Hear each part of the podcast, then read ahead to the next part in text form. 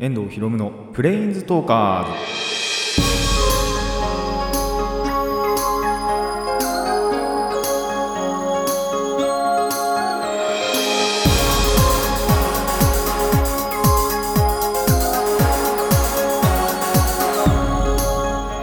ラジオの前の皆さんこんにちは。遠藤ひろむのプレインズトーカーズパーソナリティの遠藤ひろむです。この番組はアニメゲーム声優が大好きなこの僕遠藤ひろむがマジック・ザ・ギャザリングのプレインズウォーカーがいろいろな次元を旅するがごとくいろいろなジャンルの話をする番組です。今回は趣味の話中心でお届けいたします。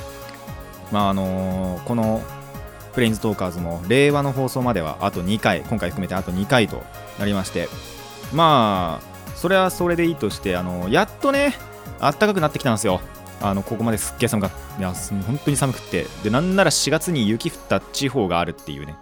桜と雪があの 共存したっていう地域もあるぐらいあの寒い春が続いてて。だからそれの寒波がその時の寒波があの最後だったみたいで。でそこからどんどんどんどん暖かくなっていくって思ったらなんなら暑いっていう。もう極端ですねっていう感じな、えー時期でございます。っていうことであの皆さん新生活慣れましたがね？もう4月もえっと3週目？あ2週目 ?3 週目かな？入ってあのもう新しい学校だとかあと新しい仕事場だとかにはもうだいぶ慣れてきたんじゃないかなとまだ早いかな？っていう感じの時期なんじゃないかなと思います。まあ僕は相変わらずです。ここでしか 何も こことあとバイト場ぐらいでしかやってなくて、それも場所は変えてないので、本当に、なんだろうな、いつも通りな感じでやってるんですけど、まあやっぱその、これからね、忙しくなったり大変になったりっていうのが、あの、あると思います。結構やっぱ最初のうちは大丈夫でも、どんどんどんどんその大変になっていくっていう話は、まあちょいちょい聞くので、本当にその大変っていうのがですね、鳴りを潜めてるだけだったりするかもしれないのであのこれからも油断をしないようにしましょう。それでは、えー、とラジオの方始めていきます。遠藤ひろむのプレインズトーカーズ。今回もレッツプレインズトーク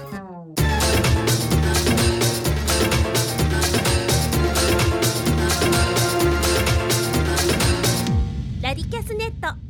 改めましてこんにちは。遠藤ひろむです。というわけで、えー4月14日ですね、えーレインボーフレーバー20、えーとプリキュアの同人オンリー即売会に、えー行ってきました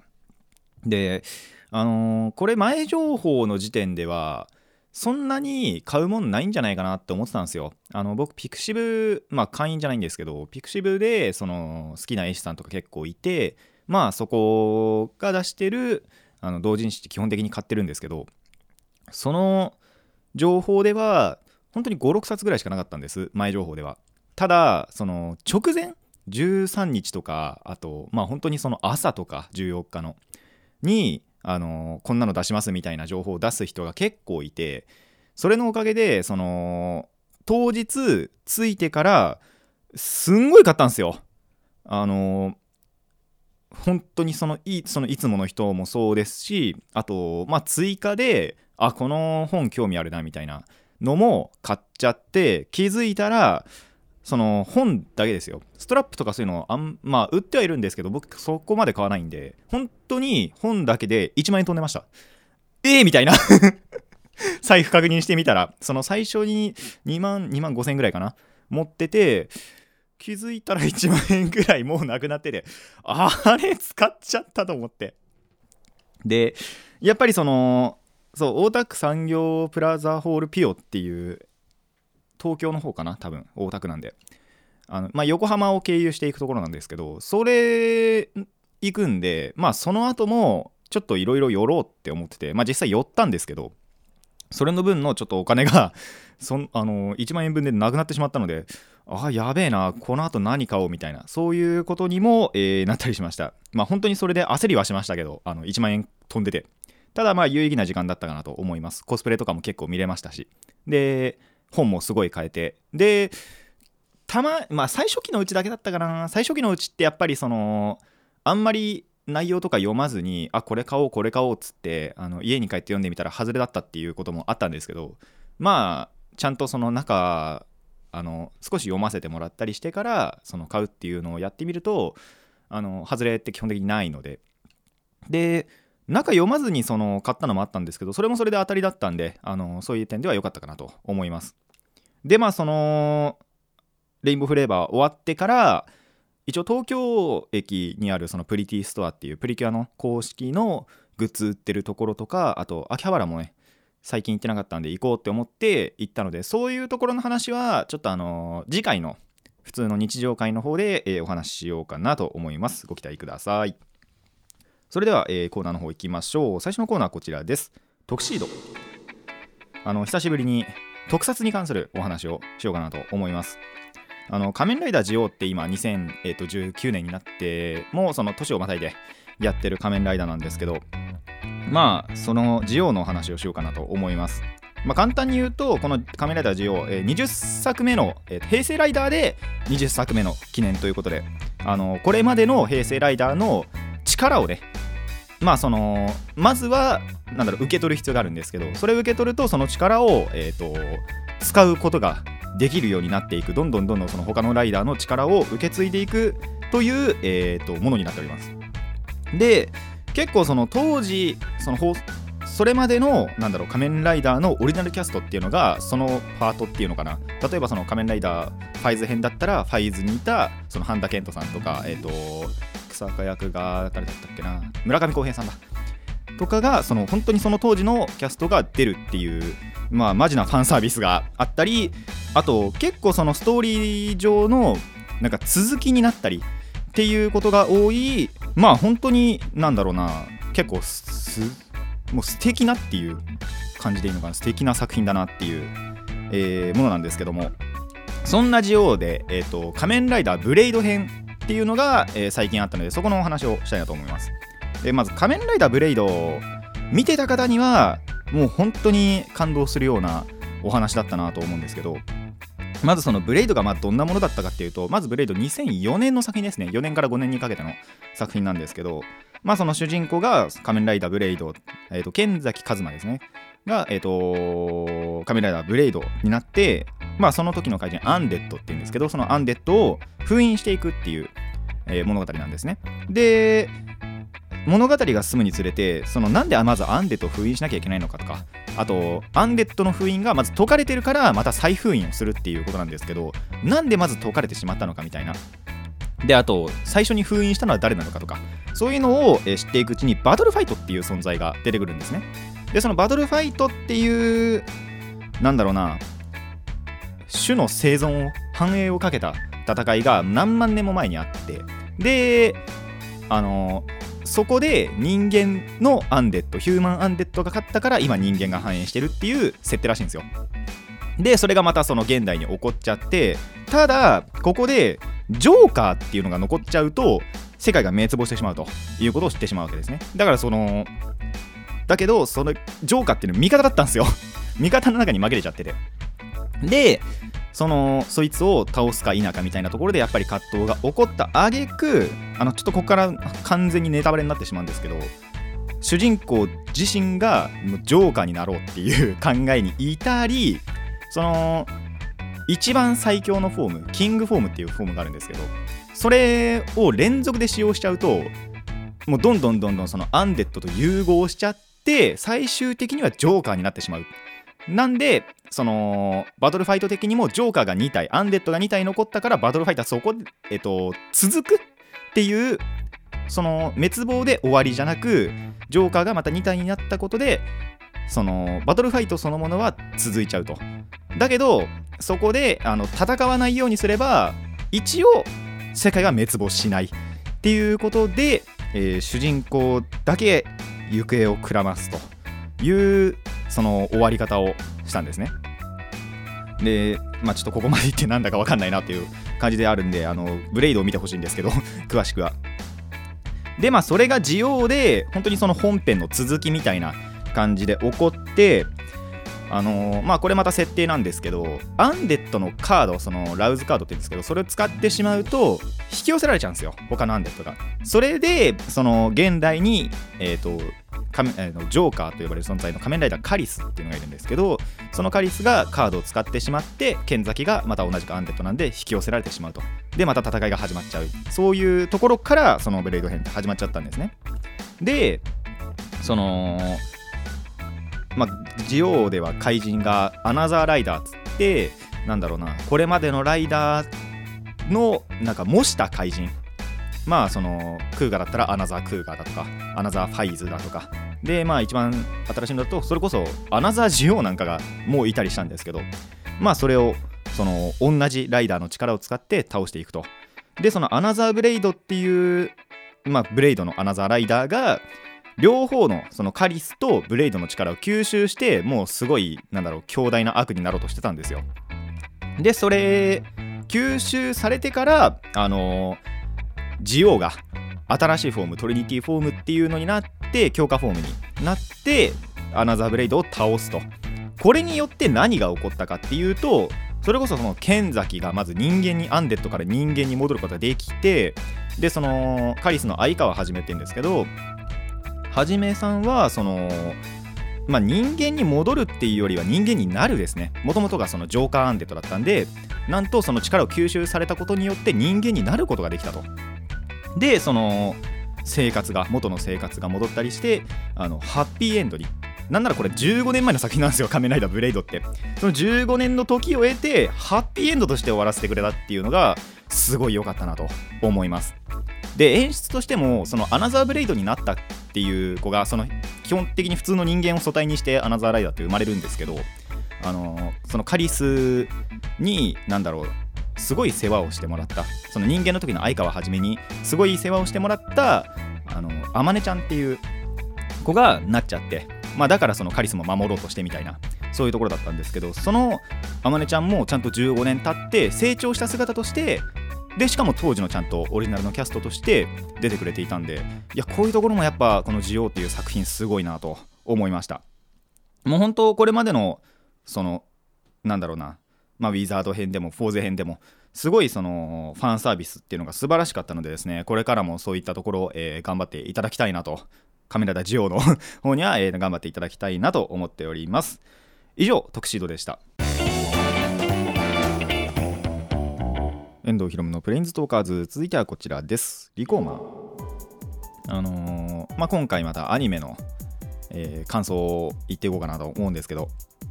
えー今回見たのはですね「機動戦士ガンダム0080ポケットの中の戦争」という、えー OVA 作品なんですけどガンダムの中でも。その、えーポケットの中の戦争をちょっと見たので、えー感想を言っていこうかなと思います。でこれアニマックスで結構前にてかなんかちょいちょいやるんですよね。あのー金曜ロードショーみたいな感じで。で、あのーやってたの結構前に録画しててやっと見ることができたんで。で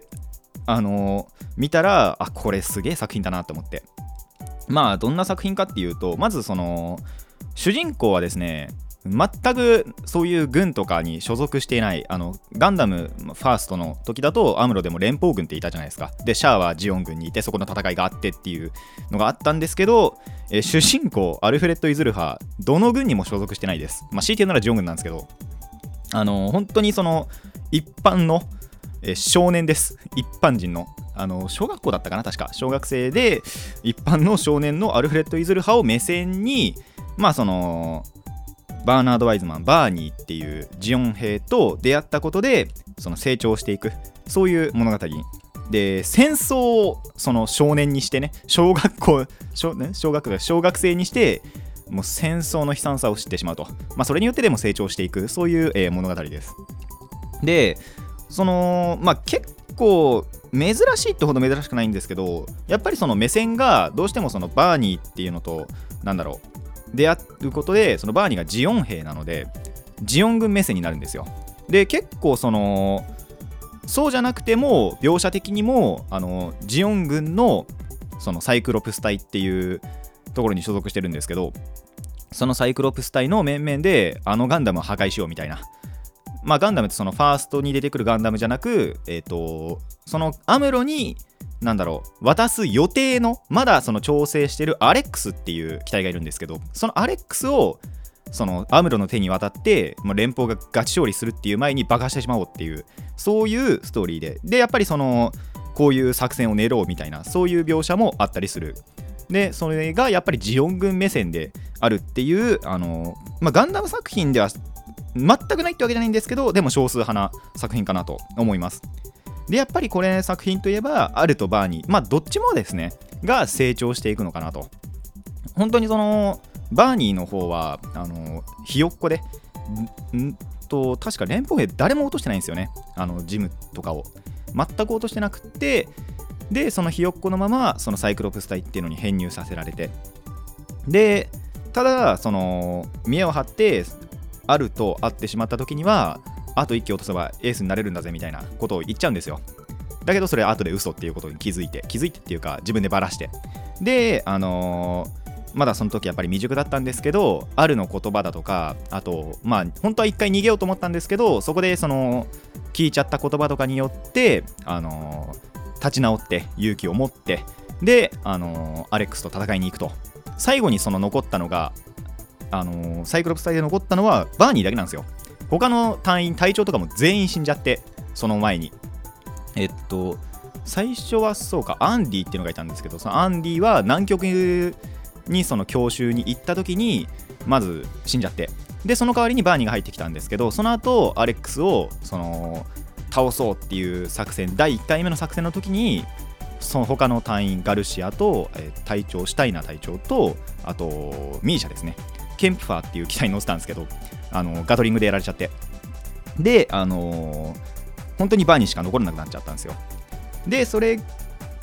だからやっぱりその逃げようかみたいな話になったんですけどやっぱりそのお互いにお互いに成長してって知った激励し合ってまあ最後成長していくと。で本当にそのバーニー死んじゃうんですけど最後は。なんでそのバーニーの死とかも乗り越えてあれはもう本当に最後の描写は小学生とは思えないほど大人びていくとてか大人びてしまうという感じにあのーいい成長したのかなと思います。でやっぱりこれメッセージ性としてはその戦争の悲惨さだとかあと本当にその今言ったんですけどバーに死んじゃうっていう。でなんならそのまあ殺しちゃうっていうとまた言い方変なんですけど倒しちゃった人があのあるの幼なじみででバーニーも一応遭遇ちゃんとしてるっていうあのクリスっていう女の人なんですけどそれと全く知らずにあの相手のパイロットを全く知らない状態で戦っていたのでそういう悲しい結末だったりだとかそういうのがあのやっぱ戦争の悲惨さっていうのを物語っているんじゃないかなと思います。でまあこの作品なんですけどこの「ポケットなんとかの戦争」なんとあの1話は30分なんですけど6話で完結するんですよ。OVA 作品で。でその手軽なんですよね。3時間弱ですよ。あの2時間半ぐらいで全部見れてしまうと。いうことがあるので、あのーガンダム初心者だなって思う方にも本当にそのおすすめかなと思います。まあもしかしたらファースト最初のやつとか見てないとあのわからない設定だとかそういうのがあるかもしれないんですけどただ、あのー見見ようって思うと結構その2時間半なんで全然見れちゃうそんな作品かなと思いますなのでですねあの気になった方はレンタルビデオ屋などをえー赴いていただき、えーポケットの中の戦争を借りていただけたらなと思います。やっぱりこのガンダム作品の中では結構上位に組みする作品だと思うので、ぜひあの気になった方は見てみてください。以上、リコーマーでした。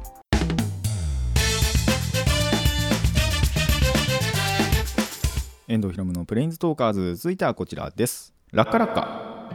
あの久々にまあラッキーなことがあったので、そこのお話をしたいなと思います。あの4月1日にですね、ポプテピピックのテレビスペシャルというのがあったらしいんですよ。僕全然気づかなかったんですけど、全然気づかなくって、あの後日になってやっと気づいたんですけど、まあ、このポプテピピックまず何かっていうと、2018年の1月から3月までにやってたアニメで、えー全12話あって、で、今回のテレビスペシャルで13話、14話っていう、まあ、本当になんだろう、追加のお話を、えーいただいたという、えーなんでそんなのもらったのかっていうクソアニメなんですけど、あのこれ別に言っていいやつなんですよ。クソアニメっていうのは。あのなんだろうな。そもそも元のその漫画っていうのも何をやってるんだろうっていうほどのマジで意味がわからない4コマ漫画なんで。でそれがアニメ化すると。まあなんならそれ去年やったんですけど去年1年前にやったわけなんですけど。まあっていうわけで、えークソアニメと言われる、えーポップテピピックのテレビスペシャルが、えーあったらしいんですよ。で本当にその当日っていうかその前後で全く知らなかったんであの後日僕がそのいつもお世話になってるビデオパス au ビデオパスで見たんですよ。でそこでですね全く同じ話が2つあって13話14話13話14話ってなったんです。それを見た中でその13話の A パートその片方の方が、えー田村ゆかりさんと堀江由衣さんで、あのーキャストだったんです。これその「ポップテピピック」ってまず1話1話で声優がぐるぐる変わってってでそのなんならそこを楽しめるアニメなんじゃないかなっていう感じなんですけどそこでその13話の A パートが田村さん堀江さんだったんでおーっと思ってでそれ本当に、えー見れててよかったなと思うんですがまあこれあのー本題のところじゃなくてまあそれこそ今言った通りその13話14話13話14話って同じ話が2つあったんで何かと思ったらその後々調べてみると4つのバージョンがあるらしいんですよ。なんで僕そのうちの2バージョン見たんです。えっ、とこの堀江さんと田村さん出たのは清流っていうバージョンで。で他にも、えー玄武朱雀白虎っていうこの4つのバージョンがあってで僕そのビデオパスで見たのは清流と玄武なんですよ。あのちょっと一つ一つでキャスト言っていくとめんどくさいことになるんで あの今本当にここの部分しか言わないんですけどあの他のところもまた違ったキャストなんであの気になった方はぜひ見てみてください。でその中でもやっぱりその4つのあるうちの1つ清流をちゃんとそのビデオパスでやってたっていうことが僕にとっては一番嬉しかったんです。これが仮にあの違うバージョンでしか放送してなかったらそのビデオパスであの配信してなかったらあの混乱をまずしてでしかも困惑してたんじゃないかなと思います。なぜかというと堀江さんがこの「ポップテピピック」に出るってことは一応その知ってたんですよ。てか出てたことはっていうのかな。あの放送後にその堀江さん自身のラジオとかでも言ってましたしあとピクシブとかにその堀江さんがポプテピに出たっていうのを匂わせるそのイラストがあったりしたのでああ出たのかと。見なきゃと思って。でバージョンがその1個だけなのかなって思ったらなんと4バージョンあったと。でただその4バージョンのうちの4分の1をちゃんと引き当ててることができたっていうのが僕にとっては一番ラッキーだったなと思います。であのこの「ポップテピア」今言った通りその声優ネタとかあと他の作品のパロディっていうのがすごい多くってまあそれがやっぱりそのクソ4コマって言われるゆえんでもあるんですけどその13話14話のしかもその4つのバージョン全てにおいて B パートの方をよく調べてみると実は一つ、まあ、共通点というかあるんでその B パートだけは。なんであのそういうのをですねぜひ皆さんで確認していただけたらなと思います。あのオープニングにまずヒントがあってあとはそうですね。まあキャストは知ってる方はやっぱりすごい知ってるみたいな。でっていう組み合わせが結構その13話の14話の B パートの方にあの共通してることがありますのであるとあるアニメシリーズを知っているとおーってなる。そんな、えー、と演出が。あとあ玄武だけ違ったかな。玄武の13話だかはその B パート一応違う作品なんですけど。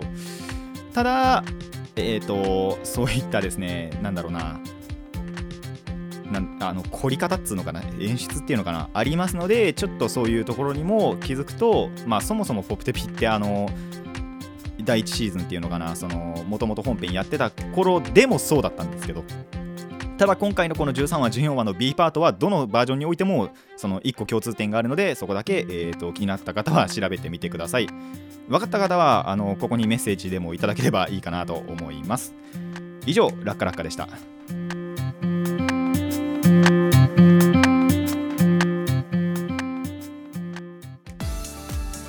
遠藤ひろむのプレインストーカーズそろそろお別れの時間になってまいりました。まあやっぱできればねスザクと白虎も見たいなと思ったんですけど結構その媒体によって配信してるのが違うらしいんですよ。さっき言った通りそのビデオパスでは、えっと、玄武と清流だったりだとかニコニコでニコニコ動画とかで多分スザクか白虎か見れたみたいな。あと D アニメストアでもやっぱり違うしあとなんだっけな Hulu とか多分そういうのがところとかでも、あのー違うらしいので Netflix も違うのかな？Netflix と Hulu 同じかな？もしかしたら。っていう感じで、あのーバージョン分かれてその配信元でも分かれてるらしいのであのそういったところもですね気にしていただけたらなと思います。なんでその必ずしも同じものが見れるわけではないんですよ。らしいんですよ。地上波でやってたのかな？あれわかんないんですよね。そういうところも。なんであのあ自分はこのバージョンで見たみたいなこともあればあのここにでもメッセージいただけたらなと思います。僕は、えー、と清流と玄武でした。でまあそういうのを一応調べる方法としては普通にネットに載ってるのでポプテピピックテレビスペシャルって調べていただければあのあ自分はこのバージョン見たのかみたいなことは分かると思います。おそらく番組表とかには載ってないです。そういうの何バージョンみたいなのは。載ってないと思うのであのそこはネットで調べていただけたらなと思います。自分の見たのとあのスタッフロールを調べてみてあのネットの情報もちょっと照らし合わせてみてあ自分はこのバージョンだったのかみたいな。そういうのは、えー、と求めてみてください。でまあガンダムの方の話なんですけど一応その0080も録画してあってで他の作品とかもすごい残ってるんですよ。なんなら23ヶ月前のがすごい残っちゃってて逆襲のシャアとかも見たいしあとダブあ違う08モビルスーツ招待か MS 招待なんかも録画してあってそうなんで次は多分その辺見るんじゃないかなとは思ってるんですけどまあ何から見るかあと何を優先してみようかみたいなのって本当に日によって違うんで。あの長いやつだと5時間ぐらいあったりあと G オリジンが第6章まであったのかな？で1個1個が1時間ちょい1時間強あるんでまあそういうところなんかもちょっと考慮しながらあの、まあ、またいろいろガンダム作品見ていこうかなと思っております。一応その言っておくとその僕がこれまでに全部見た、まあ、ガンダムのテレビシリーズでいくとまず G ガンダムなんですよね。G ガンダムを確か見ててで WO2 作品見てれ以外で全部見たのってなかなかないんですよね。でそこから映画でその F91 だとかあのあと何だったっけな。でゲームも全然やってないですし。あ鉄血のルフェンズ全部見ましたね。1期ほど。1期と2期と。全部見て。とかぐらいしかないんじゃないかな。シード C です見てなくって。ユニコーンも全部はちょっと見てないんですよ。なかなか。見れてなくって。でぐらいかな。まあ本当にその見てる作品少なくって。でまあこういうなんだろう映画とか OVA 作品ってアニマックスで結構やることあるんでまあこれからまた見ていこうかなと思っております。えー番組ではメッセージを募集しています。趣味話に関すること日常話に関すること疑問や反論などなど、えーラジキャスネットのメール送信フォームまでお寄せください。たくさんのお便り待っています。あの皆さんの思う思うっていうかもうこのガンダムは見とけみたいなこともあればそれを実際にあのちゃんと受けて見ていきたいなとも 思っております。まあそうであったりだとかそれこそそのまあなんならアニメ全般でも大丈夫ですね。このアニメ見ようみたいな。まあ見たかもしれないんですけど なんなら。